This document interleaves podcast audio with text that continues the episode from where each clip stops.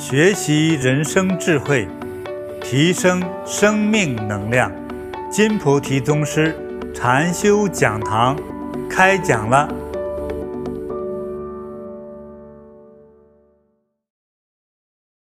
好，大家好。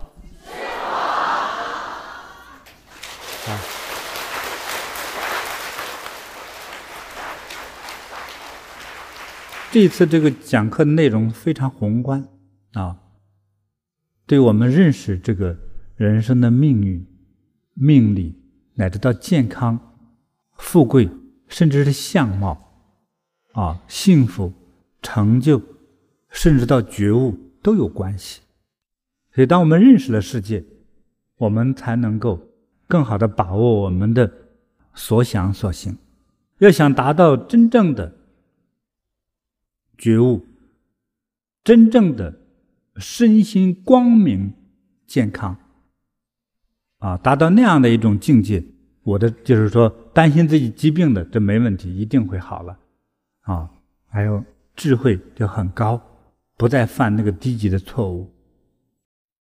我们对这个世界根本就是陌生的，对自己的内心也是陌生的，既不知道自己。更读不懂别人，你怎么能和人相处啊？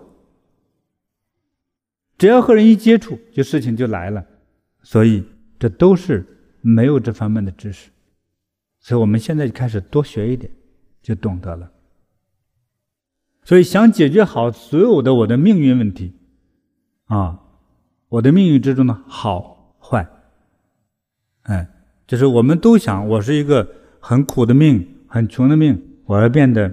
富贵和幸福，对不对？有没有人想倒霉的，请举手。没有哈，想幸福吉祥的举手。这时候该举必须得举哈，勇敢一点哈，这就对了。好，那怎么样才能做到这一点，让我们的命变得更好呢？我做了好多研究，我也是什么都不信的人，啊。到自己受益，到去真正的去很理性的去看待它，去观察它，甚至是身体力行的去感受着这个规律，这个世界上这个道的这个规律。总结如下：没有别的出路，只有最最终的没有办法再往下挖的一条路子，就是人想改变这一切。让自己变得更好，就一定要有一个慈悲心，就是一切由慈悲心来做主，这样才能改变我们自己，否则不能。比如说我这个命运不好，我找这个风水师，啊，给我弄两个花盆。我弄两个石头，给我画一个符，这个不是不起作用，起作用是临时的作用。还有呢，是譬如说，比如说你最近这几年运气不好，这个运气你所讲的此时此段时间我不太好，就以为是这个气，这个气是什么呢？是你遗传下来啊，业力传下来的这个能量。好不，有一个人有个方法，说把这个气，这个恶、这个不好的气往后往后推，推到后面来，它并没有消失，就像一个呃，就像一个，比如说气球吹起来的一个一个人体，说这里气太足，我用捏捏捏，把这个气气鼓到身子里，或者鼓到别的四肢里去了，气还在里头的，所以这个欠的这份债还在你的身体里头。他没有，没有真正的把它消失掉的，啊，所以我们叫做临时止痛法。比如说头痛，就像现在很多的西医是这样，你头痛吗？他也不问是到底是什么痛，止痛药就好了。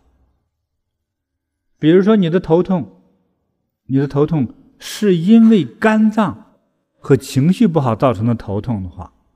甚至是有些女生因为每月生理期的一些不协调，它是内分泌失调所造成的头痛。你吃这个止痛药是起了作用，但是你这个疾病还在里头啊。应该调节你的身体的真正的疾病的那个那个病源才是对的呀，对不对？再形象一点哈，上面是一条河流下来，哎，总是将这一块的这个农地给冲坏。对古人当时没有智慧的时候，有人出主意说：“我这样，我呢挂，呃，用嗯一万个壮劳力。”垒起一道厚厚又高又厚的石头墙来，来挡住这个水。请问大家说，这是不是好办法？这个水总有一个把它把它积满的时候吧？一旦积满了之后，再给冲开的时候，可是这一块的众生全部被毁掉的呀。所以，哎，在古代智慧的人哈就讲过了，水不能挡。水不能挡它，要去引导，要去引导，引导到该去的方向。用一条河沟引导，说水势太强，夏天雨水多的时候，一条河沟不够，怎么办？我弄三条河沟啊。对，就是在于引导，而不在于堵。说我头痛，我只医头，那一定不是个最好的办法。当然，可能以医学当中。没有办法解决说我们说引起头痛的那个病的那个根源，我们没有办法去治理它，所以只能说治头痛而已。所以我们希望找到病根在哪里头，啊，所以我们想最终我们达到真正的生命的大健康、大光明、大智慧，不被这些。生活里的鸡毛蒜皮，啊，投资当中的凶险，啊，人世当中的烦恼，让自己变成生命中的障碍，甚至因此忧郁而死。所以做不好，真是会出问题。多少年龄超过六十岁，最后还做投资，有的人血本无归，有的人到了七十岁，老夫妻俩天天还在吵架，不是一种快乐，真的是痛苦。没有几个人吵架说这几天身体不错啊，对呀，我这两天光吵架了，不可能这样的嘛。反正这两天心情不好的人，脸上那个气色马上就是不对，还是不好的。所以我为什么说这个夫妻坐在一起，尤其是总是吵架的，都是过去的仇人？那你不是仇人，为什么总吵呢？那既吵架不快乐，那为什么还不离婚呢？对不对？又有一份情放不下，但到了一起呢，又总想将对方变成我的俘虏，将对方变成我的机器人，你就是我造的。这很多女生结了婚，生了孩子之后，她男人就变成是她的孩子了。啊、就是你的鼻子应该是由我来捏出来的。你的想法都是我给他输入进去的，啊，对不对？你的能力都是我塑造的，你发了财都是我带来的福气，嗯，你的魅力都是我给的，你既美又有魅力，还能不能勾引别的人？啊，你的美还只能被我发现，但是别人都看不见的时候，自己也很郁闷。我们想解决所有的我们的身。身体、生命、健康，所有的这些烦恼的时候，最重要的是有一个慈悲心。但是有的时候，我们自己感觉到我已经有慈悲心了，就是从没有恋爱到恋爱，恋爱的时候，你看我不我没有慈悲心，我怎么能恋爱呢？那是私心、贪心、欲望而已。哎，所以当有这种我们在生活中表达这份所谓的所谓的慈悲的时候，就。变成了叫做刻薄的、刻意的，哎，呃，我要找的这个结婚的对象，呃，他一定是为我所生的，啊，他一定是我的木偶，我这样动一下他就动一下，我这手不指挥他动，他要乱动我就毙了他。我把你腿打断，啊，所以你的大脑应该是我输入进去的密码，你的行为都是我操控下的啊这样的行为，就是家里的一个超级机器人，就是高富帅，能赚钱，能做饭，啊，又帅气又霸道，又会武功，飞檐走壁，啊，英雄救美只对他一个人，啊，等等的这一切。这个不叫爱，叫做侵略、操控。像那个中国女歌星王菲唱那个棋子，她是她是一个人手中的棋子，他自己不能决定自己的行为，对不对？这个棋子没有没有腿，完全由下棋的人决定着他的生死，他的快乐与否。不要你了，灯扔了。棋子就是被操控的、被指挥的，所以这个不叫善良，不叫慈悲，反而是恶毒的。所以，我们真正的要有慈悲的这种特性，会有哪一些呢？我讲到的语言内容不分先后哈，都是啊，还有肯定一定有我讲不到的部分。啊，慈悲能产生，就是因为真正的慈悲，慈悲就是特别的爱啊，像母亲呵护孩子一样的这样的一种精神的性质哈、有关怀、包容、真诚、爱心，还要善解人意，简单说叫理解。我记得三十年前，中国那当时有一个词汇叫做“理解”啊，“理解万岁”，就是能够理解别人啊。我叫善解人意，这个不是容易做到的，但是我们开始有这个意识，啊，那往往我们比较强势一点的人，在家里做主的人，一般很多时候我才不管你爱吃什么，我就爱吃啥啥，他是我爱吃什么，所以我买它，哎。那么善解人意的人想呢，如我家有四口人，今天我要这顿饭我要做的话，不是说我自己爱吃什么，啊，太太爱吃什么，啊，大孩子爱吃什么，二孩子爱吃什么，哎，琢磨琢磨，哎，我综合一下，这可能都是他们爱吃的，有这样的，哎，这就是非常善良，这就是善解人意而产生出来的一种思维模式。就是站在他人的角度去着想，能够理解，去关怀他。那和他相反的话，就是自私、自私一点的。比如说，这是一位丈夫的话，又是丈夫又是父亲的话，把他家的干粮一定要藏到孩子找不到的地方。其实为这一件事，能看出他内心的那种高度，包括平时的行为呀、言论呐、世界观、价值观，最后孩子全跑了，没一个。成才的没有一个争气的，很多孩子逃跑出去惹是非，就是为了做给这个父亲看，是这样的，让孩子激起孩子的报复心。虽然孩子的报复心是错的，但是孩子还不懂事啊，嗯，所以要能够去啊善解人意，还有多一点赞美啊，看到别人的好处。所以我们低智商的人通常就是说。呃，总能看到你一个弱点。其实每一个人一定有他的弱点、毛病，甚至身体当中的不完美，啊，呃，知识当中的缺憾，一定的都是有的。所以低智商的人总能看到别人的弱点，啊，高智商的人总能看到别人的优点。那我们怎么办呢？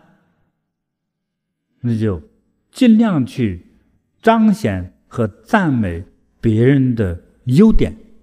所以，一个人早晨如果被人赞美一次，这一天的这快乐的能量立刻充满，一秒钟之内就充满了。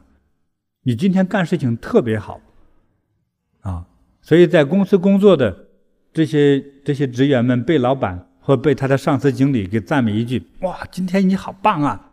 啊，说的女生今天你好美呀，哇，干活不累，而且能量十足。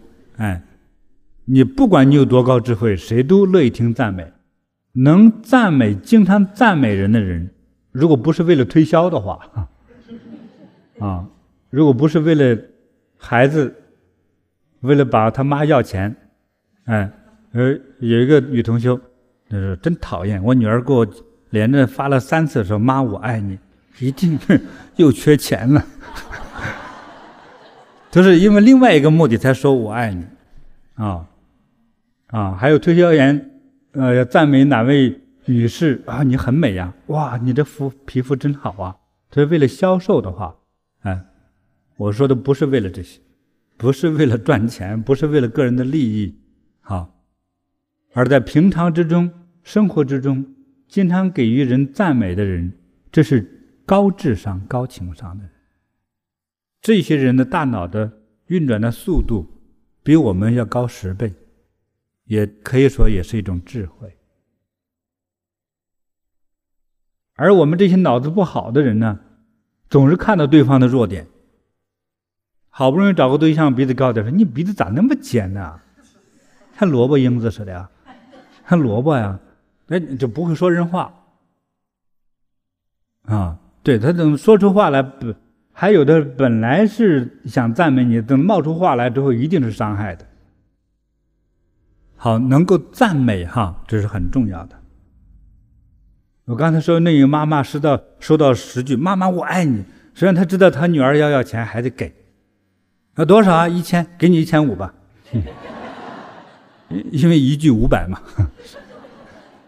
看，如果没这个赞美的话，给二百就不错了啊。对，同样你看母女之间都是这样子。我记得有一个有个事情，好多年在广州啊，我们一个女同修，这个女同修当时六十六岁，她当时啊，这个脸上、手上长的都是老年斑，都是点黑点，啊，广东人有一个吃夜宵的习惯，就是晚饭之后睡觉之前还得吃一顿，尤其是有朋友聚会的时候，我们上完课很累，他们也照顾，哦，师傅，咱们得喝茶去。其实喝茶有很多小点心，嗯，有几次都有这位年长的女同修都能陪我一起晚上去喝茶。我们好几个人，十多个人，哎，同样一个餐馆。然后前几次呢，都是一个小伙子在服务，啊，小伙子一开始服务的时候，小伙子是有点北方人，说话比较直。奶奶，您来了，嗯，我们六十六岁这位女士马上。奶奶奶，谁是奶奶？结账的是六十块钱，哎，旁边那个师姐说：“哎，再多给十块给小费。”哪有小费呀？奶奶奶奶就没小费。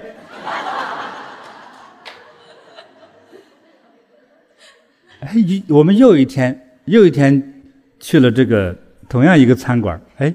我们不同的时间去的，哎，换了一个不同的一个服务员，一个女生，是本地人，本地人有本地的文化。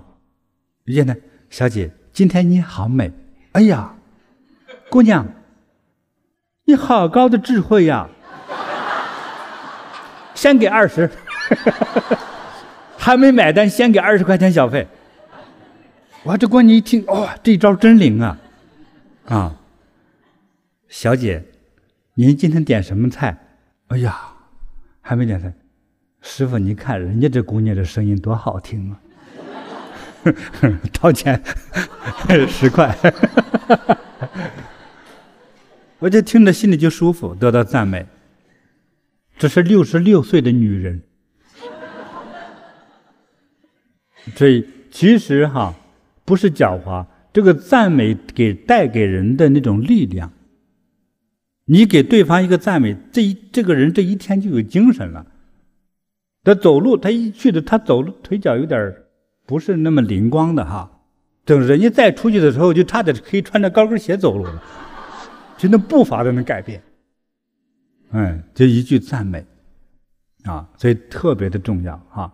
所以赞美是高智商、高情商的一个行为哈。但是不要赞美错了，好吧？哎，不要赞美错了，这个也是需要有些综合的知识的哈。但是我们有这个概念，我们不具体教怎么赞美法，这些都是由慈悲心所引发的行为啊。那么还有柔软，柔软，柔软太多内容了，比如说说话的内容要温和的，嗯，声音要温和柔软。肢体动作啊，温和柔软。温哥华有个餐馆，因为他那里呢喜欢做面条，老板做的不错，哎，这个一直到这个服务员都认识我了。于是哎，他准来了就一碗面啊，他都认识我，还对我还算有礼貌的吧。他放那个碗的时候，声音，哎呀，我这装着水啊，他他都是差不多把碗扔过来的，咣一声。嗯，他见我怎么给我打招呼？一拍我肩，哥，你来了。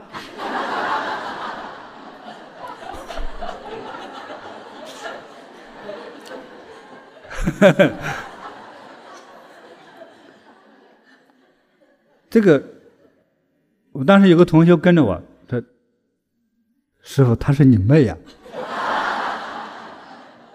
哎呀，我说如果他是我妹，我就高兴了哈。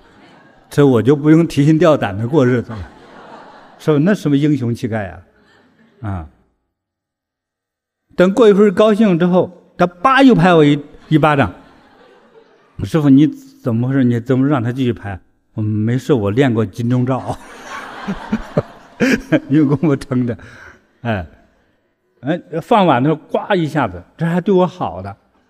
我发现给不认识的人的时候，就差点把碗扔人脸上去了，咣就放在那儿，你就知道，嗯，还是祖国的亲人的动作，就那么熟悉的声音，那么亲切的声音，啊，熟悉的身影，亲切的声音，都是叮咣的。他和我打招呼，砰一巴掌，都是能出来一些物质的声音，啊。当然，他出生地也是比较寒冷的地区，东北的。啊，人很好，所以我他和他一认识就好几年，等熟悉一点的时候，哎，姑娘有对象了吗？哦，第一次我问他还不是这么问的，我问了个傻话：姑娘，你你那个成家了吗？他说没有，一叉腰。那个脚找了一只板凳，在这一蹬，没有，没人欣赏我这一款。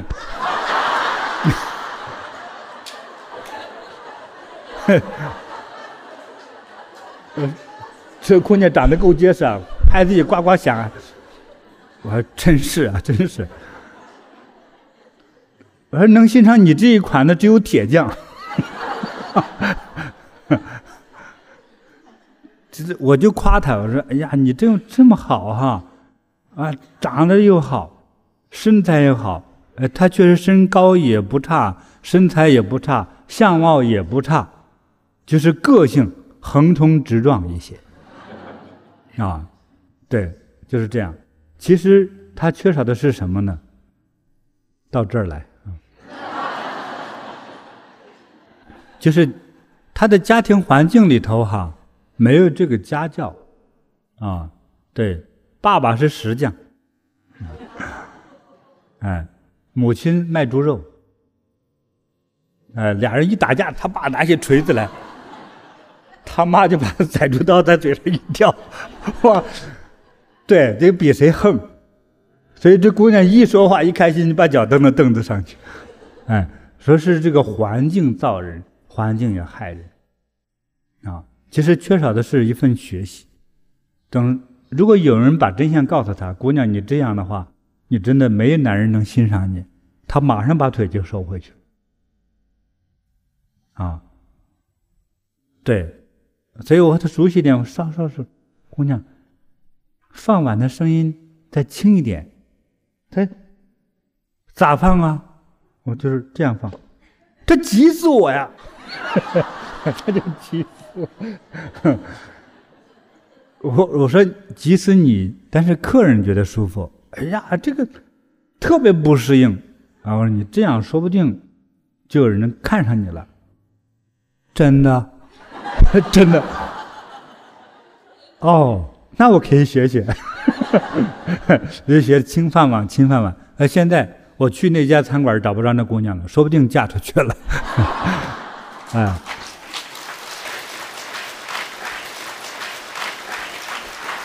嗯，对，就是光内心有一份善良还是不够的，就是要有表达，要有表达，对不对？哎，我们有个女同修。她是嫁给的西方人，说英文的，啊，她特别好，特别讲礼貌。有些女同学的母亲告诉我：“哎呀，我那姑爷啊，为我来专门学了几句中文，啊，但是一说的时候还是外国礼仪。早晨一见面，咋那么多礼仪呢？先说早上好，啊，先说早上好，早晨好啥呀？好啥？怪冷的。这个女同学她妈。”是吧？那她他妈就是这么挺冷的，好啥呀？这早晨好，哪那么虚伪啊？就给他女儿告诉，我就给他说：“那你告诉你女儿，别让她说早晨好了。”最后说：“师傅，这咋了？”我说：“怎么回事？姑爷不跟我打招呼了。”：“你还不习惯了吧？”我就告诉他女儿，让姑爷给他继续早晨问好，早晨问好。哦，这才正常了。师傅，他们又重归于好了。其实人家没问题。哎，所以当一旦接受了文明之后，才发现，哎，文明还确实让我们感到快乐。所以这样一个老太太到这儿来之后，遇上这个姑爷早晨问安，她有点不好意思，哎，不习惯。但一旦失去了这个问安，他就真的不习惯了，还是觉得文明那种好处，他内心是安慰的。哦，对。说老太太最后夸着姑爷说：“哎呀，我结婚三十多年，我老公从来没夸过，结果现在姑爷天天夸我。”哦，我说你要注意啊，不要爱上姑爷，好吧？说我特别爱，特别爱我女儿，爱她我就爱她。我说那是对的，嗯，人家会赞美，会赞美，所以善解人意和赞美，我觉得。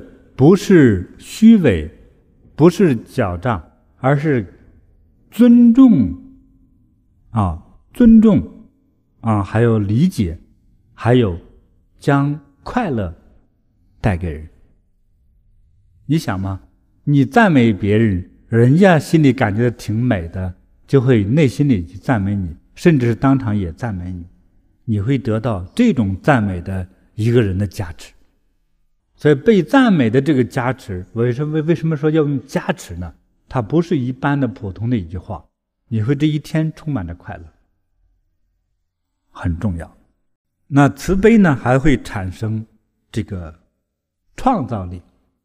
在古代和现代，因为慈悲而产生创造力的故事太多太多太多了，无数的。比如说，母亲爱孩子。本来一个这个母亲生孩子之前就是个小姑娘，啊，多灾多病的，是吧？一生了孩子之后，是吧？手里抱着孩子，肩上挎着奶瓶，啊，是吧？提着尿布，拎着婴儿车，还能坐火车、上飞机、搭轮船，走江湖，啊，对，还能把先生和孩子都能喂饱，还能存下款，所以从一个柔弱的小姑娘就变成。千手千眼，啊，对，其实这些都是爱的力量，这些都是爱的力量。爱的力量能产生创造力，能产生领导力，啊，能产生强烈的啊表达力。这个我说的爱就是慈悲啊，这个。慈悲能产生无数种的东西，慈悲能让一个人声音变好听。付出爱或得到爱的人，你能变美。正在恋爱期间的姑娘，比正在失恋中相比的话，那就是判若两人。大家说哪一种状态下更美呢？恋爱中，因为她每天处在一种幸福的感觉。闭上眼睛都回忆两人在一起幸福相处的感觉，哪怕是思念，都是幸福的，啊，都会给他一种能量，所以他会人就会变美。所以爱情比较强大的人，所以他的行为举止是柔软、温和、大度、包容、善解人意、慈悲柔软，啊，喜欢赞叹赞美。啊，喜欢帮助一切更弱势的人，这样的人，你想一想，这听起来像一个完美的人，对不对？其实慈悲就是让一个有残缺的人变成完美的人。所以慈悲能改变我们的相貌，改变个性，改变我原来的脾气，对，改变我们原来的弱点、弱势。那慈悲本身有一个词，就是它产生的这个慈悲的爱心，这里头有好广博的一个一个一个表达，一个范围。大慈悲心就是最大的，像慈母般的爱。那都爱什么呢？首先是爱这个世界。爱这个世界，天、阳光、脚踏的大地，啊，旁边的山川河流，啊，这个树木、小草、鲜花，都是爱的。更更重要的是，对所有的人，至少都没有敌意，要有一种慈悲的感觉。嗯。对人就更要有需要帮助人，更有一种爱的怜悯之心。对于其他的生命、动物，我们一般说命啊，生命的东西就是动物，所以有血液的、会动的这动物要有爱心。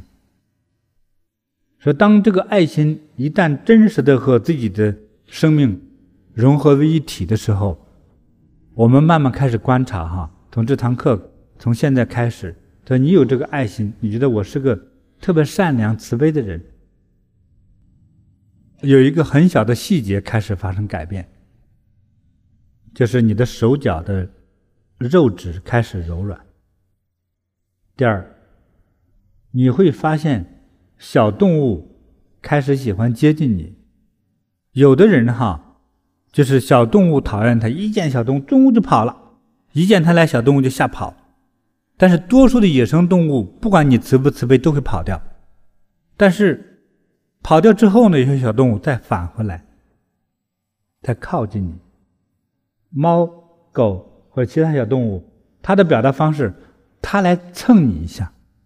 猫狗很矮嘛，它来蹭你一下，甚至用尾巴来碰你一下，这就说它喜欢你。所以，我这个有有两次去人家去串门，去台湾同学家，他养了一只猫十几年。我们这位女同修，她有先生，有有两个孩子，他只要回家，这个猫不找别人，啊，只找这位母亲，这位母亲对她最好，所以这个猫只管。就是特别喜欢贴近他。如果他坐在沙发上要看电视聊天，这个猫就会蹲到他的腿上来。他为这个事情，他的女儿、他的丈夫都吃醋。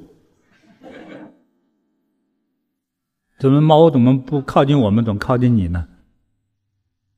等我去了之后，他开始也吃醋。我一去了，我们就聊天。他说：“哎，你看我这老猫，哎，这老猫先蹭我蹭我，一会儿咚。”坐到我腿上来了，他就惊讶的啊，十几年以来从来没坐到一个陌生人的腿上过，他就特别惊讶啊，说没啥惊讶，哎，你心里头有一份慈悲之后啊，这些小动物它不会说话，但是它的直觉比人要发达多了，它也知道靠近你它是安全的，是舒服的。是被呵护的，我也并没有拿到食物，我不是他们家有个猫啊，是不是？路过说，哎，到我家来，师傅上来坐一坐，那好吧，就是这样，没有预备，没有任何东西给这个猫，那这个小动物就要靠近你，嗯，所以这个现象大家注意留意一下，哎，你看经常杀生的人哈，经常杀生的人，这些动物一见他尽量都跑掉，尽量跑掉。我过去遇到一位。这个他特别会杀蛇的人，特别会杀蛇的，在广东很多人杀蛇在餐馆里哈，就他那个厨师杀蛇的，哎，这有一次我们在一个公园的地方，他的他的女儿跟我们来练功，他还送他女儿来开车来，哎，在公园里头有那种放养的那个鸟啊，那种小的孔雀。那些小动物一见他来，突突突突全跑了，跑什么呢？这哦，他身上的场杀气腾腾。嗯，等这些鸟跑了，我们旁边有个小小的小河沟，河沟趴条蛇，我就看看看，那个蛇就嘟立起身子来，就警觉到了，一看它嘟钻到水里跑了，就吓死了。就是杀气重，生命都会逃亡。所以，慈悲心还能够聚人气、聚动物气，就是这个。所以我我们有一个概念哈，我们爱这个世界，也和这个世界融为一体。啊，好，慢慢我们会修到那样的功夫哈，慢慢来。像今天有这个概念，所以慈悲心深深的和我们的生命融为一体的时候。哎，我们的世界开始改变了，我们的所有的行为都会发生转变。也有同学就说了：“我和别人、陌生人相处，大家感觉也不错，我也觉得也不错，但是我很难和我的公司同事相处，也而且和家族成员非常的矛盾，非常的不能相处在一起。”对，这个需要更深度的领悟和学习，因为家庭成员和公司的同事，他和你是有某种利益关系的。当涉及到真正利益关系的时候，你是不是还是慈悲的？当你干了活，你的小小的组长、上司把你的干的活的功劳他自己抢了之后，你还慈悲吗？你还会对他温和吗？如果还能继续，那才叫做慈悲。如果你很生气，你很去暴躁，你的慈悲就没有学到手里头，所以你就不快乐。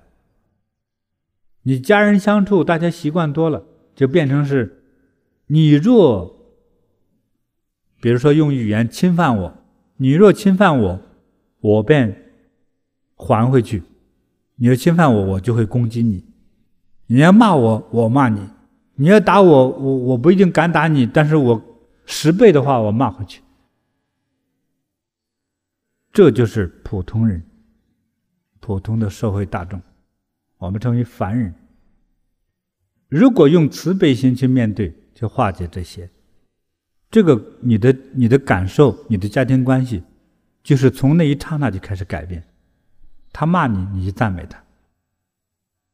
但是你是慈悲的心赞美，比如说你的公婆说：“怎么做的饭这么咸呢？你这说你多少次了，你怎么不改呢？你你不知道我气管不好吗？放的又盐又多了。你给你妈也这样做饭呢？这样说的比较严重的话。那过去呢，就爱你吃不吃，要不就饿死呀，对吧？”你因为他这样说，你很很生气，你肯定还有更难听的话，就说出来。我说：“哎呀，真是对不起，哎，那我改，马上再做一个再淡一点的。还有一种假改，好吧，我再炒个菜，老娘不放盐了，可以吗？这也是错的。你不是改，你是在吵架，你心里头是有有烦恼、有愤怒，没有没有释放。愤怒没有释放出来，你还是一种对峙的心，你真正虚心的改。好，我改，我马上改。再端上来，妈，您尝尝怎么样？尝尝还不错。看你的工牌能说啥？你的工牌说咋了？你为啥做这么好吃啊？也不可能的，对不对？因为他把一个强烈的讯息空空放出来，你不接招，你很柔软的去面对他的时候，他的气就发不出来了。但他是习惯性的和你对峙啊。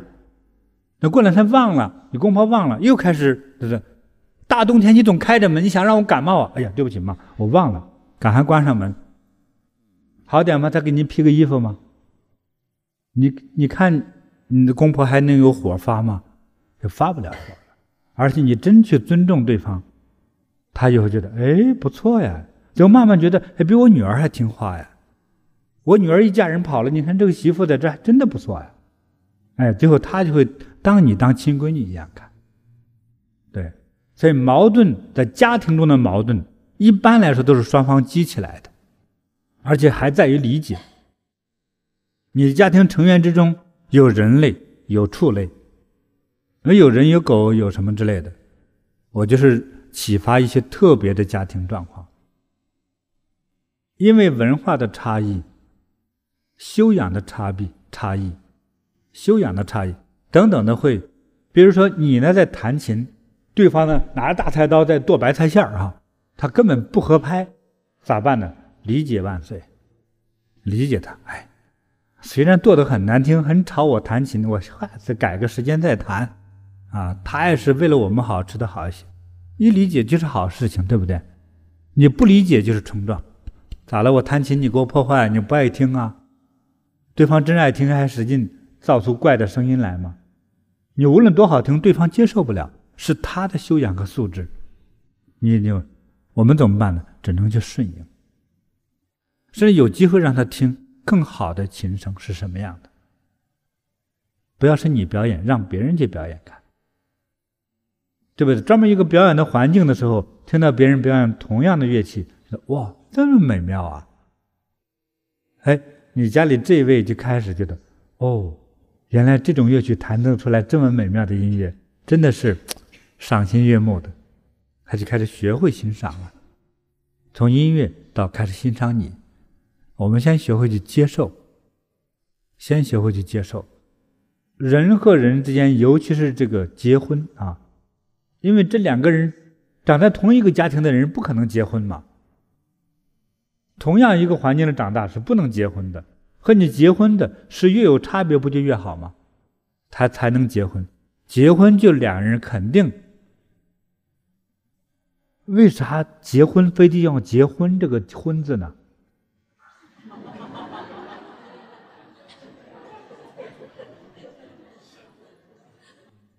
婚就是迷糊，迷糊点好，就能。结婚，像那五官长那么清楚的结婚很难。头脑越清醒，结婚相处是最痛苦的。大家想一想哈，大家诸葛亮很聪明智慧吧？如果诸葛亮和曹操结婚会怎么样呢？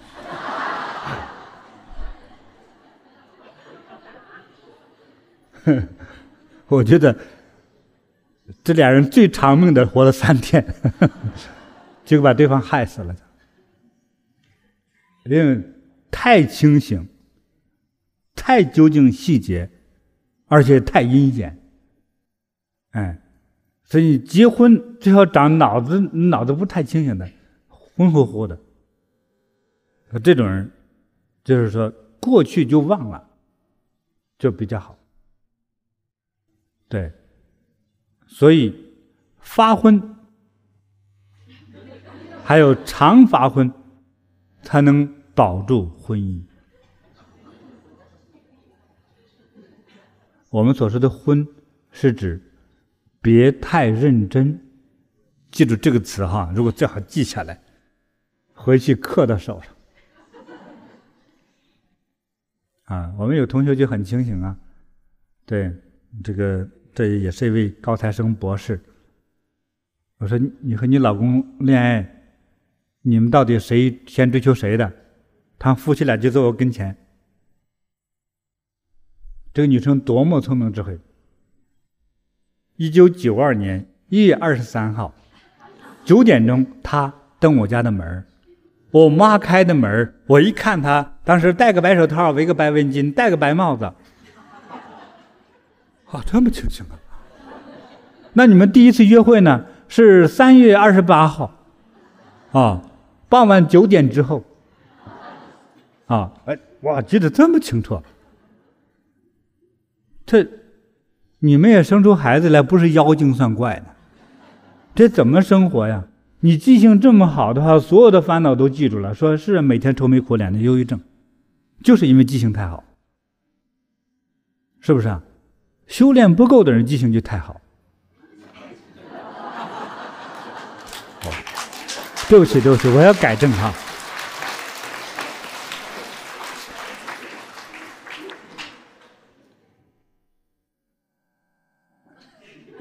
记性太好，到底是修炼的好还是不好？哎呀，反正我现在是昏了啊。所以我为什么讲人与人之间相处的这个感觉，讲这么多的口舌呢？就是。人总是离不开和人相处的，无论你是高雅的还是贫穷的，无论有修养的还是没有修养的，你总离不开别人对你的帮助。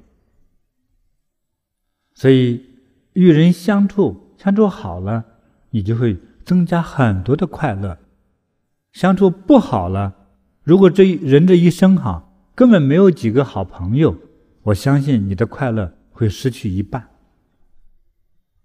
你光靠你两个家人成天看的那么熟悉，我不知道你有多快乐吗？可能就没有快乐了，就反而是平淡的。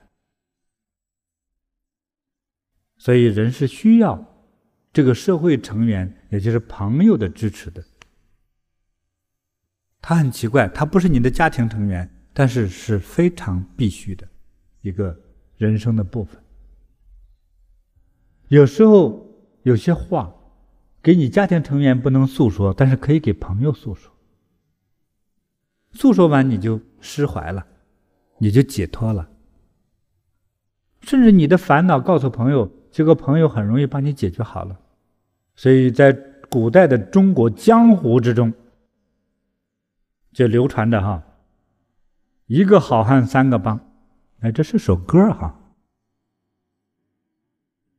一个篱笆三棵桩，一个好汉三个帮，对吧？哦，这首歌我以为是江湖哈。哎，别起哄，别起哄，正经点，正经点啊。哎，对，这人的需要帮帮忙、帮助、助手、好朋友啊。所以江湖还说，这个在家靠父母，出门，大家都是江湖中人哈。对，出门靠朋友，其实真的是没有错。所以有时候朋友也不可靠，但是没有朋友什么都干不了。朋友可靠不可靠是看你的人品。人可以被人骗，但是我们不可以骗人。被人骗是憨厚。骗人就是骗子，啊，这一定要注意这一点哈，不要说被人骗我就骗人哈，千万记住，人家骂我我我就骂人，哎，那叫愚昧。因为我们要有更多的朋友，如果我们的家庭成员都爱我，都信任我，我的朋友都爱我，都信任我，我相信你做事情太容易了。你想，你是做任何一个职业的。如果有了这两个部分的话，来支撑着你，你的人生就是很成功的。假设你是卖房地产的，你看看你朋友多，都信任你，买房都找你，看你不就发财了吗？对不对？哎，你有点困难的时候，大家来帮忙，这就是逢凶化吉，遇难成祥，所以特别的重要。说有朋友，所以与家人、与朋友相处之道，就在于还是一个宽容，呃，还有关怀。关怀哈，这个词里又包含着很多，还有叫朋友里头一般都不会这么说了，我们叫付出或者叫布施。如果你有朋友，你总去索取，啊，我需要帮家具，你来给我干活；我需要吃饭，你来买单，啊，什么事都让别人给你服务，你不给别人服务的话，你就没有朋友了，啊，所以一定要去布施，所以能够与朋友相处，就是关键时候能够去相助对方。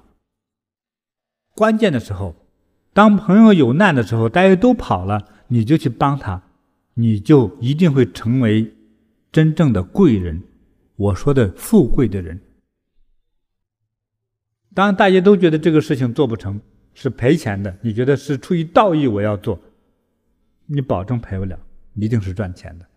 当大家都认为这件事是赚钱的，我保证你赚不了钱，因为所有的百姓都以为赚钱。还能有你赚钱的机会吗？没有了。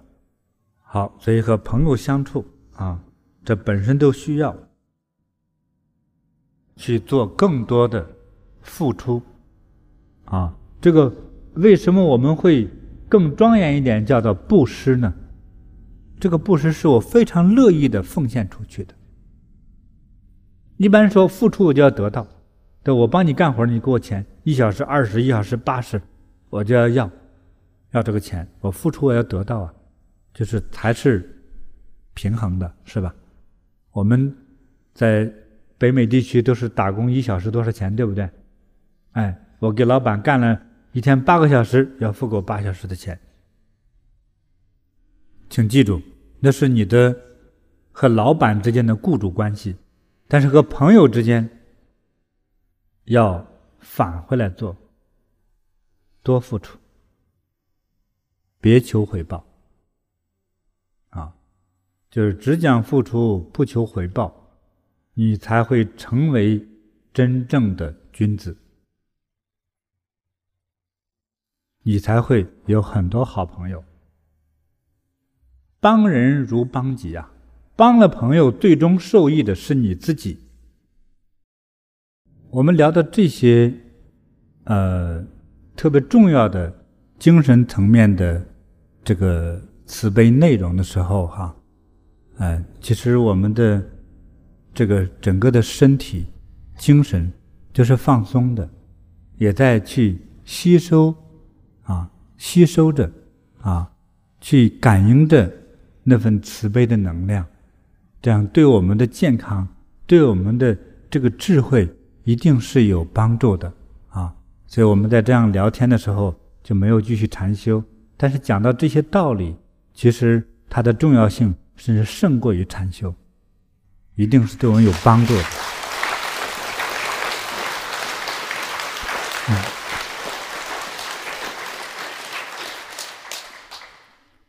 但是这个对于说我们要不要慈悲，这个其实我听到过很多不同的看法。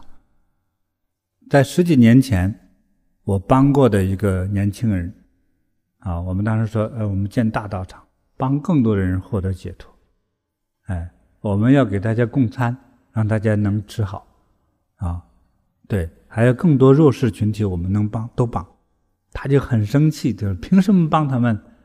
我们也花钱，为什么帮那些陌生人？啊，如果我们相信命运。那他的苦是应该他要，就应得的苦，他就应该去尝试这个苦。哎，我们为什么去帮他？这句话，你乍一听挺生气，我当时都有点恼火。但是之后我在想，对呀，我为什么呢？如果确实有他的命相啊，比如说他的苦，啊，他今天的贫穷，你具体分析都是有原因的。他懒惰，他太狡猾，他说话不算数，对吧？他不好好工作，那也能看到具体的原因。但是无论什么原因，他今天就是贫苦，就像流落在街头的人，我们需要去帮助他一下，这就是慈悲心。世界若干个大的宗教，我们把这个名字去掉，把它的表面的这个形象的去掉，其实都是慈悲心。世界几大宗教。如果没有了慈悲，大家就会抛弃它。无论今天科技多么发达，科技也永远变不成信仰，因为它是这个这一段时间的知识和产品，过了这段时间，今天的这个产品就会作废掉。就像我们第一代电脑、第二代电脑，大家都看到哇，这么漂亮的电脑，赶快买。买了之后呢，现在呢，你都不知道丢到哪里去了，找找不到了，它已经就过期了。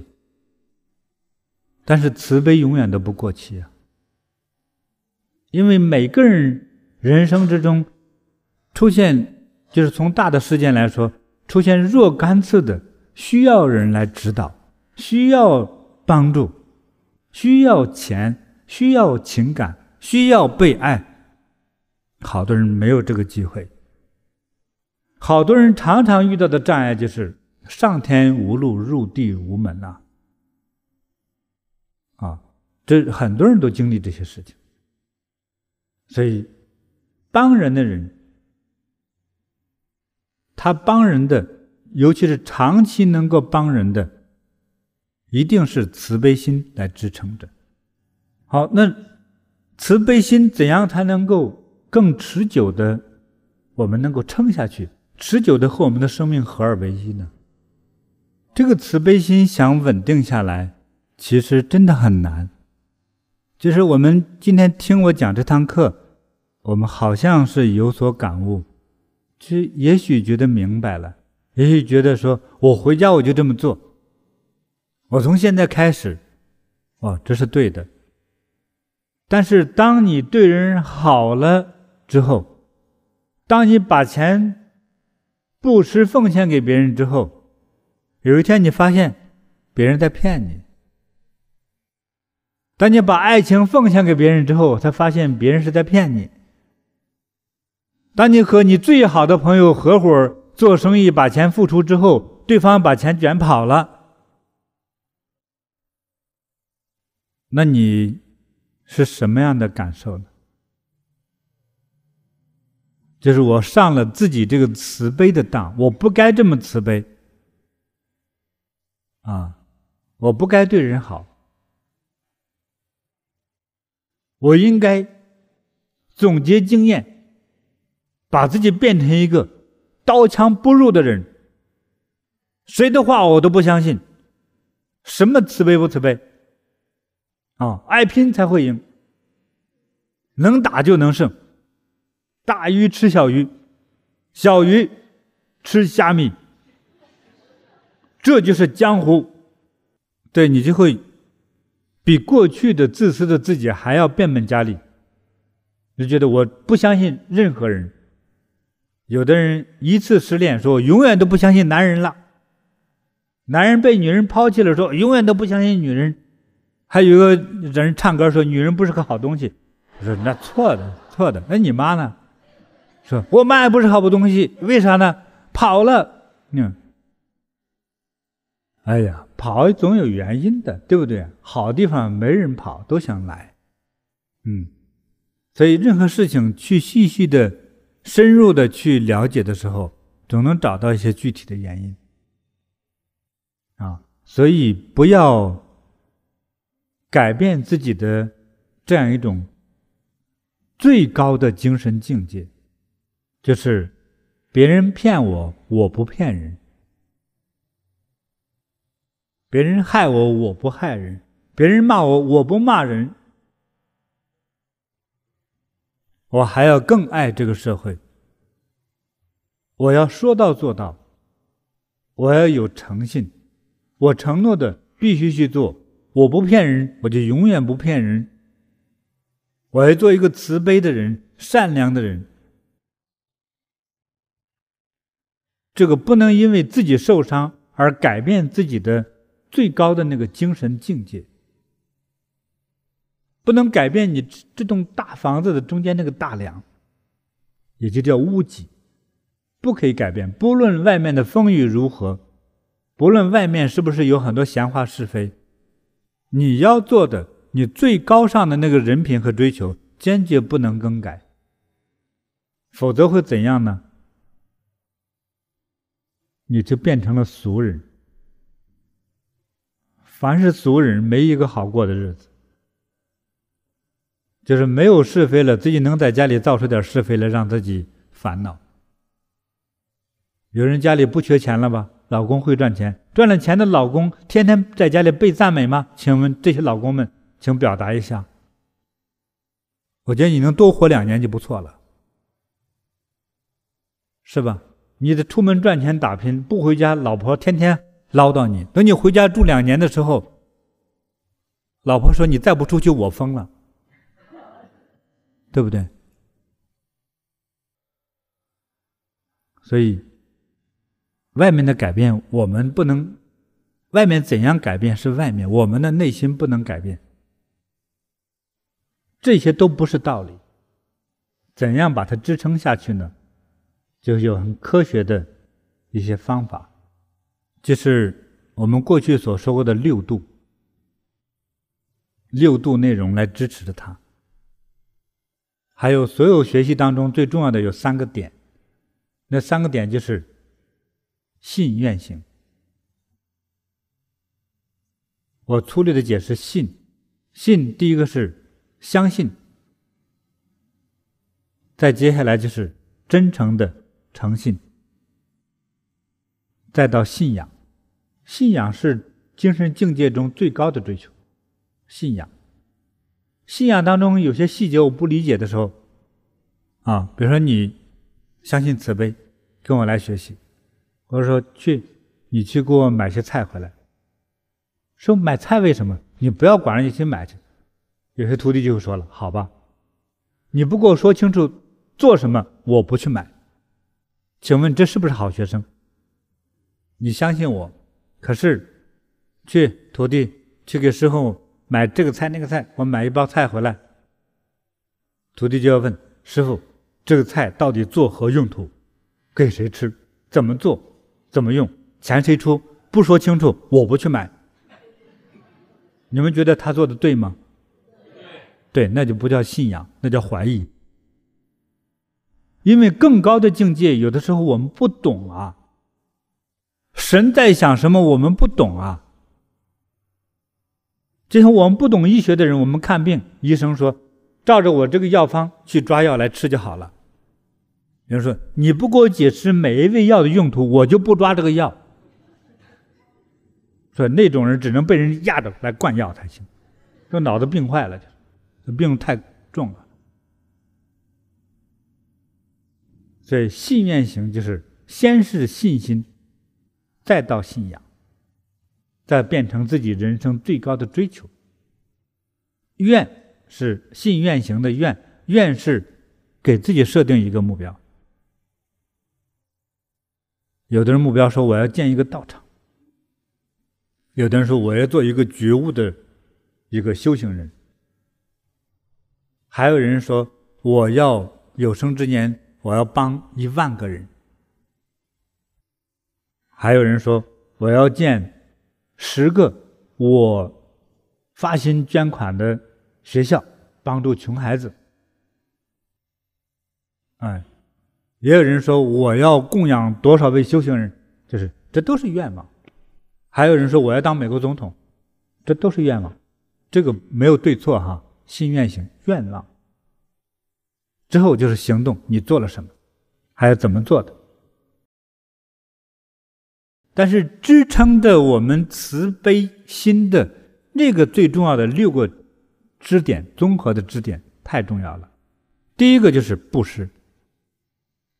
想做慈悲的人，先学布施。布施就是没有回报的付出，无论是钱财、物品，还有。自己的力量、智慧、自己的方法等等的，这都是布施。只要不求回报的给人，做慈悲的人，这就是第一关了，是吧？大家赚钱不容易，谁把自己赚来的钱和物给人呢？不容易。要真有慈悲的人，真有那个慈悲心。还有的人自己并不富贵，但是还经常会拿一些用品去布施给需要的人，啊，我之前我讲过，这是什么命？这是富贵命，不是玩笑，不是诱导，这就是命相，富贵命。第二呢是持戒，我这是原话，我不改了哈，但是解释是很重要。持戒就是，就是坚持坚守，尤其是我不该做的事情。为什么叫持戒呢？坚持，坚持，啊，来把握好自己的行为，要坚持。比如说这些事情，假设说赌博和吸毒，你沾上几次之后，一生就毁了。比如说去布施啊，还有精进修行啊，去帮助人呢，啊，多运动啊，给人以赞美呀，给人以快乐呀，对呀，还有多读书呀，这些一定是对你的人生有帮助的事情，就多做。那持戒就是不该做的，我坚决不做，要贵在于坚持。第三是忍辱，忍辱的范围太多了啊，被别人讽刺啊，挖苦啊，被别人嫉妒啊。或者你真的没做好，别人对你的责怪，啊，责骂，甚至是或者说闲话，嗯，甚至是被侮辱，要学会怎样呢？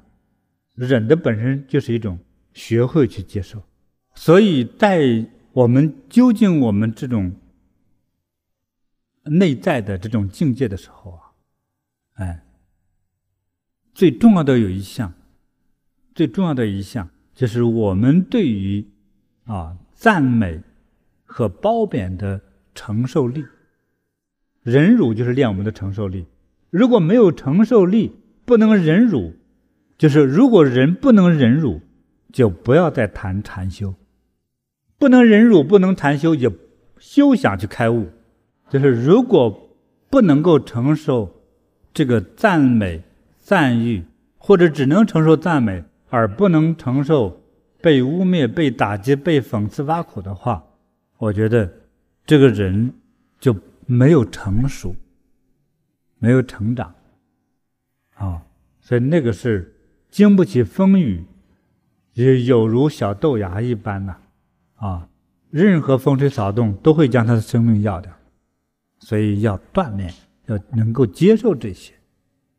啊，才能够说泰山崩于前，啊，而能够这个纹丝不动，有如磐石一般，啊，有这种感觉。泰山崩于前，咱不要说那个了，在台湾经常说有那个土石流吧，经常那个你正在开车，前面那个山坡上呼呼就下来了，你躲得不快一点的话，就把你压在那个。土下面人就会憋死了。您在这种情况下，我就不动。有这种人吗？有，都是烈士啊。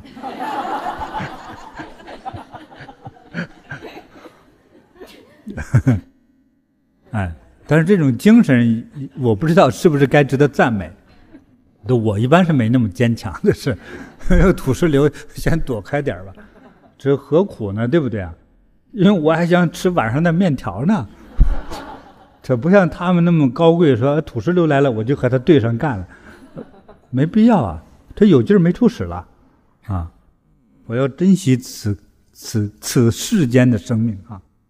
好，忍辱，不光是辱哈，忍辱当中的两个部分啊，就像所谓八风，八风当中的就是四种赞誉，四种的。侮辱哈！那还有再就是精进，你有没有精进认真的做你该做的工作？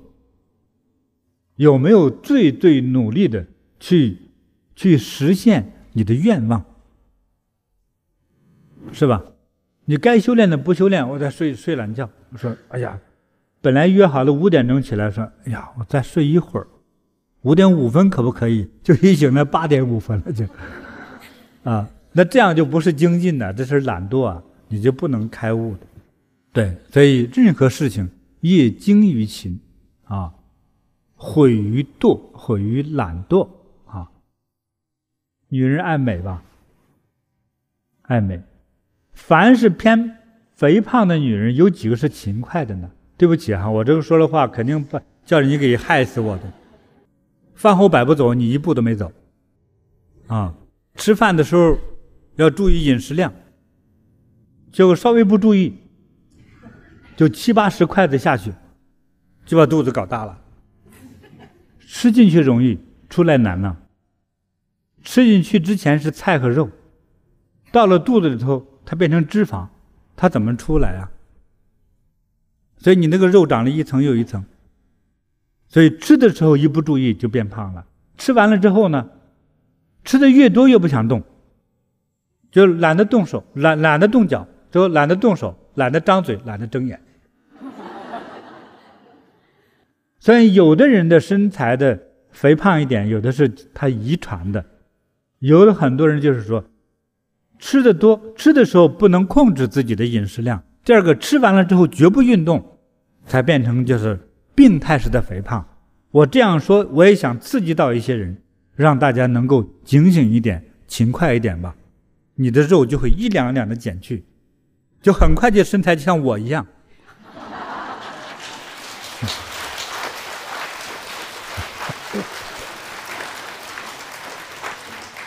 我我举例子举错了哈。很快你身材就变好了，哎，这种勤勤快特别重要啊。那勤这里面我们讲的对应的那个那个内容是精进啊，精进啊。好，再最重要的有一点叫做禅定，禅修、坐禅都是它。无论你是在坐禅念佛。念咒、打坐、做大光明，啊，清净的思维，这都属于打坐。啊，在古代经典之中，把这个行为过去称为叫梵行。这个梵是指梵文的那个词，那个梵是什么意思呢？我个人理解哈，我没有和任何人讨论过。他说是天人的行为。从凡人变成天人，从普通的烦恼的大脑变成解脱神圣的大脑的这样的一种行为，叫做最高贵的行为。因此呢，在古代哈，如果古代都是穿个草鞋呀、皮鞋那样子的，在外面因为没有马路，外面踩的是土啊、泥巴的，就是在到了修行人的地方，你要把你的脚洗干净，把你的泥巴鞋子扔到一边去。把脚洗干净才能走进来，还要换上干净的衣服，才可以靠近修行人居住和修炼的地方。因为说把这个修炼的地方，就是叫做天人圣人居住和修炼的地方。那么修炼的方法呢，即称为这个嗯神人仙人修炼的地方，修炼的方法，它是这样称呼的，所以过去称为天人。那就是后来在经文里头称为叫“凡”那个词，所以修行是最最高贵的行为，因为就是在禅修之中而获得的智慧，所以才有了在春春秋时期两千五百年左右的这个几百年时期，出了很多所谓的思想家，其实是修道家。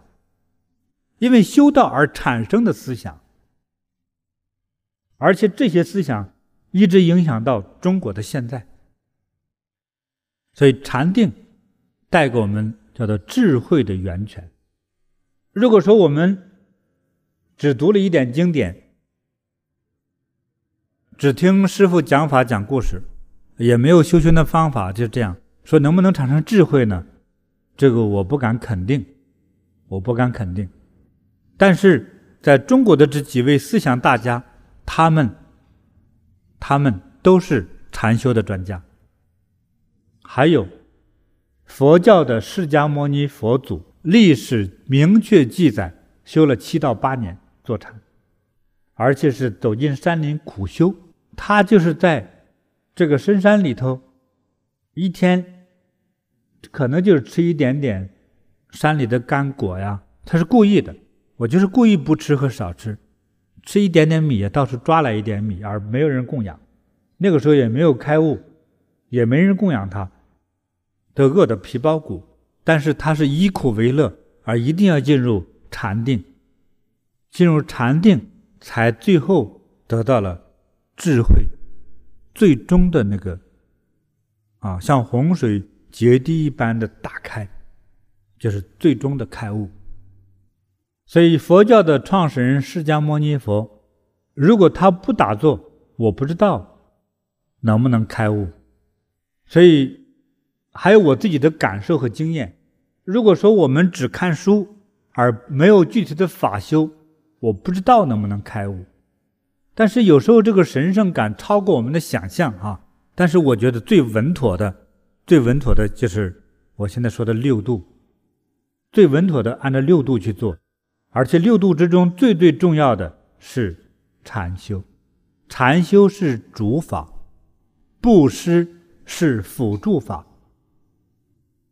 布施啊，精进呐，啊，忍辱啊，这些都是辅助法。这里面只有一个主法，就是禅修，以禅为本，再来去精进修行，啊，慈悲做人，常行布施，啊，多多加供养。布施是布施当中含有供养哈，这里没有讲。那如果没有禅定，就没有智慧。所以六度之中最后一项般若实际上是智慧，智慧即是解脱。啊，说如果没有它，你怎么能智慧呢？但是这里头故意把这个般若智慧写出来，就是说我们在做人做事的时候，尽量去做智慧的事情，不要做那个无知的和烦恼的事情。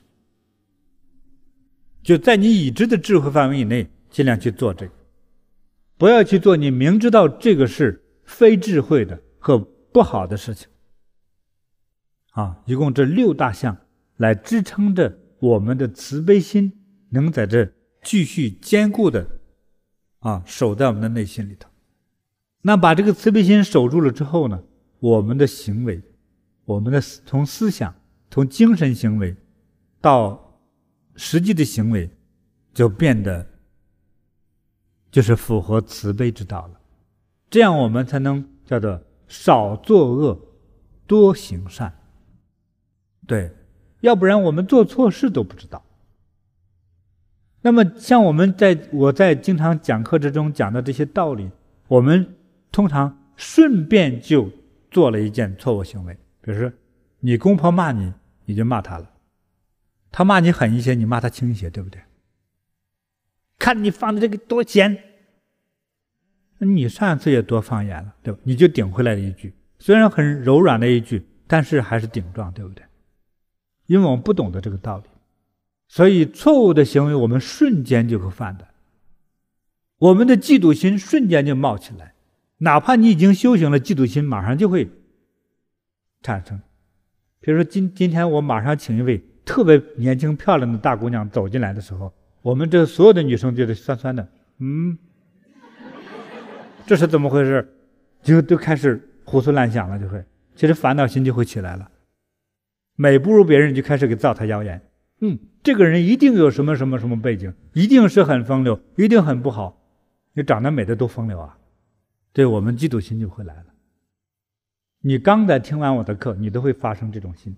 而且是控制不住就会冒出来这个想法，这是我们过去的业，功德太少。你修得好的人说：“哇，美呀美呀，赞叹！哇，太漂亮了！”女生都会去给他鼓掌，叫“太美了”。你不会去乱想，这种，这叫是一种开悟的行为。那烦恼的行为就是说那么美，我的火就起来了，我生气，你为什么长这么美呢？对不对？其实我的烦恼就是因为你为什么长这么美？你比我美呀，对不对？男人怕比有钱，哇，谁事业有成，钱少的人就不吭声了。那钱多的人，脸皮厚的人，哈，我有钱，是吧？后来过了两年之后，我去弘法，在广州，呃，遇到一个台湾人，啊，他腿有点不太好，啊，一个中年的男人，脸黑黑的，但肚子大大的，哎，这个他也来跟我来修，来修了修之后，我说怎么越修你肚子越大呀？我的意思，你要饮注意饮食啊。他晚上和人吃夜宵，一吃吃两顿，晚上夜宵就吃两顿。他朋友多呀，做生意呀，总是要喝酒吃肉，吃很多饭。哎，我们说你应该减减肚子，这样对你健康不好。他说一拍肚子，你知道这是什么呀？我说是什么呀？里面装的全是金条，知道吗？嗯，师傅你说呢？我说是，是草包。嗯。草包就是牛的胃的意思，翻译一下。呃，这都是愚蠢的行为。所以我们知道慈悲心好，对我们这个人生产生最重要的改变，从普通的一个普通的人变成一个有智慧的人、有境界的人、有修养的人，并且是给周围和给整个社会带来好处的人。啊，我觉得那是，那是我的人生最高的一个追求了。你要这么做，你就能达到这个境界。有没有人想达到这个境界啊？有，有的就举手。那我们听懂了，就去学着照着做，啊，做笔记记下来。今天我们也摄像把它记录下来，将来你这个影片多看几遍，啊，对你来说一定会产生。啊，一定的帮助，那就会从烦恼的人，从凡人变成圣人，啊，变成智慧觉悟的人。如果我们这么多的人，几百人，有些人都去开悟，都能够去帮全世界去弘法，啊，多少地方需要人去帮助呢？我们这么多人走出去，那是不得了啊！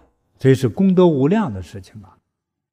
所以你。多听几次这一堂课的这个内容，来去促进我们去理解、消化它，啊，让把这个六度啊来去稳固我们的这个慈悲内在的那个像金子一样闪光的那些那个细节的东西，把慈悲融入自己的生命之中，我们的人生就没有虚度一场。就能够让自己这一生面对你原来生活中的烦恼，轻而易举的就能度过去，就不再被障碍。这就是我所期望的，在人世之中能够跨越这些障碍的时候，当有一天我们离开这个世界，我们也许就不再受阎罗王的控制。哎，也许是天神将你接走，也许是佛菩萨把你接走。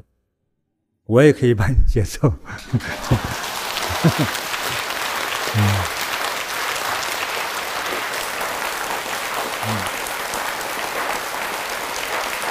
好。按说我早该抬屁股就走人了，我总是担心你听懂了吗听懂了？真的？好，那我就饿了。好，谢谢大家，谢谢大家。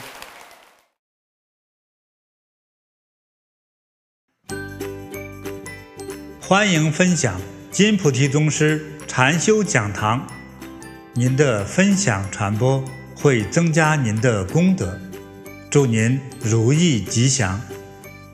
更多精彩内容，请下载禅师 APP。